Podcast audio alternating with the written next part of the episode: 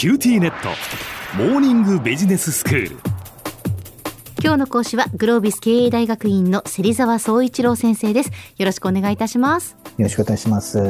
まあ先生今この環境が激変しているそういう時代においてその中小企業の経営者がどういうことを考えてその会社を変革していくべきかということを、えー、お話しいただいていまして。であの前回から藤井金型というね愛知にある町工場の事例をもとにそのお話をしていただいているんですがまずあの前回の振り返りからお願いできますか？はい。前回はですねあの経営者がまずその外部環境の変化を踏まえてまず一番初めに考えるべきことはその業界で勝つ上で鍵になるもの。これをまあキーサクセスファクター KSF っていうんですがそれがどういうふうにその変化していくのか。ということを的確に把握して、それを満たすための自社の強みを再確認した上で、その強みを活かせる新たな戦略を決めること。これが大事だという話をさせていただきました。はい、ではですね、じゃあ新たな戦略を決めれば、うん、その戦略は簡単に実行できるのかそこですよね。ね、小野さん、なんか難しそうですよね。はい。そんな簡単にできるのかなって思います。はい。戦略を作るのは社長一人でできるかもしれませんが、それを実行するのはまさに全社員が関わることなんでね。ええ、そうなりますと、その新たな戦略を実行できる基盤を作っていく、まあ、必要があります。はいで、ここでまあ整備しなければいけないのは、まずどのようなその組織体制で行うのかという、まずハード面ですね。これが一つ。それからもう一つ、そのハードにですね、いかにその変革意識を吹き込むかっていうソフト面。うんはい、この両面が必要になってきます。えー、っと前回紹介したあの富士金型では単納期対応というですね新たな戦略をまず打ち出してそれを実行するためにですねまずは一番重要な施策として考えたのはですねあのまさにハード面の組織構造の改革だったんですね。うんで従来までは、えっ、ー、と、営業機能、それから設計機能、それから製造機能、こう3機能がですね、こう同額でこう並列状態に組織上並んでいました。はい。で、それをですね、あの、えー、どう変えたかっていうと、えっと、営業機能ですね、えー、一番この営業機能のトップをですね、社長の次のナンバー2の社員に引き上げて、うん、それ全体をその統括すると。まあ、すなわちその営業のその権限をですね、強化した組織構造に実は変えたんですね。その狙いとしてはですね、あの、実はこの藤井金型は、品質や納期に対応できるようにするために、その他の同業他社よりもですね、その金型のパーツの内製化比率、自分たちの会社で作るその比率をですね、あの、高くしてる、いたんですね。はい、それが実は特徴だったんですよ。で、これはメリットもある一方で、あの、固定費が実は高くなるので、その分。はい。はい。あのー、万が一の仕事が、仕事量が減るとですね、赤字にその転落するリスクが高まるんですよね。はい。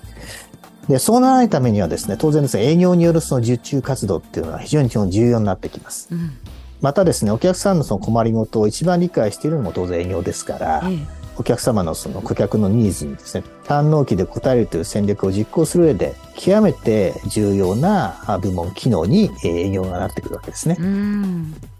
まあ、それゆえですね、営業のきあの権限をですね、強化するということをまず一番初めにやりました。はい。えー、またですね、一方、あの、藤井社長は、社員のその意識面についても強いちょっと課題意識を実は持っていたんですね。ええ。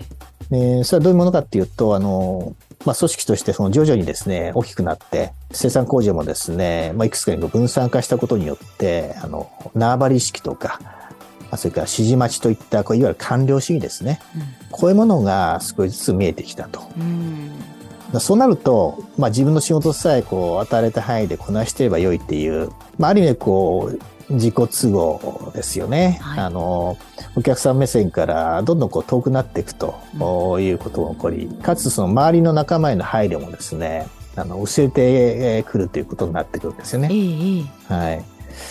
で、そこで、えー、藤井社長ですね、あの、社員、特にはその40代半ばから50代前半の幹部社員と、それからその一つ下のですね、30代前半から40歳前のですね、若手リーダー社員、えー、この2層に対するその意識改革を行い始めました。うん、えー、具体的にはですね、外部のその教育コンサルタントを入れて、社内教育の投資を行い、またですね、藤井社長ご自身ももう一回学び直して、えー、社長自らね、よりこう長い時間軸で、えー、会社をどういう方向に持っていったらいいかっていうことをですね、あの、まあ、しっかり考えていったと。で、これがあのソフト面の改革へ着手したというところなんですね。はい。でですね、まあ、こうしたあの改革を進めるうちに、国内のその自動車市場も回復し始めてきて、で、2012年から19年までの7年間で、えっ、ー、と、なんと藤井金型のです、ね、売上が1.8倍、うん、で、経常利益は3.8倍と、いわゆるその業績はまさに V 字回復しました。はい。ただね、あの、もちろん、あの、国内自動車生産の回復のメリット、影響っていうのは大きいんですけど、うん、ただ、需要が回復だけではですね、売上が決して伸びるわけではなくて、はい、あの、ちゃんとそれに対応できる生産性の向上とか、うん、まあ、具体的にはあの新しい設備投資であるとかですね、あと人員増強を先行して、えー、地道にあの準備しておかないとですね、うん、需要が増えてもそれに対応できないですよね。ええ、こういうところもあのしっかり、えー、やっていたということなんですね。そういうことなんですね。はい、やっぱりその変化に対応して、まあ、どうしたらいいのかということを考えて、で、まあ、ハード面とソフト面と、まあ、両方からその、まあ、手こ入れを図るというか、また改革をしていくっていうことをを行ったわけですよね。おっしゃる通りですね。はい。では先生、今日のまとめをお願いいたします。はい、えー、新たな戦略を実行するためには、まずハード面の組織体制の改革。これがまず一つ目。それから、そこにですね、えー、変革の意識を吹き込むソフト面の改革。これが二つ目。この両面からですね、基盤づくりを進めていく必要があるということです。今日の講師はグロービス経営大学院の芹沢総一郎先生でしたどうもありがとうございましたありがとうございましたさて QT ネットモーニングビジネススクールはブログからポッドキャストでもお聞きいただけます。また毎回の内容をまとめたものも掲載していますのでぜひ読んでお楽しみください。過去に放送したものも遡って聞くことができます。QT ネットモーニングビジネススクールで検索してください。QT ネットモーニングビジネススクール。お相手は小浜もとこでした。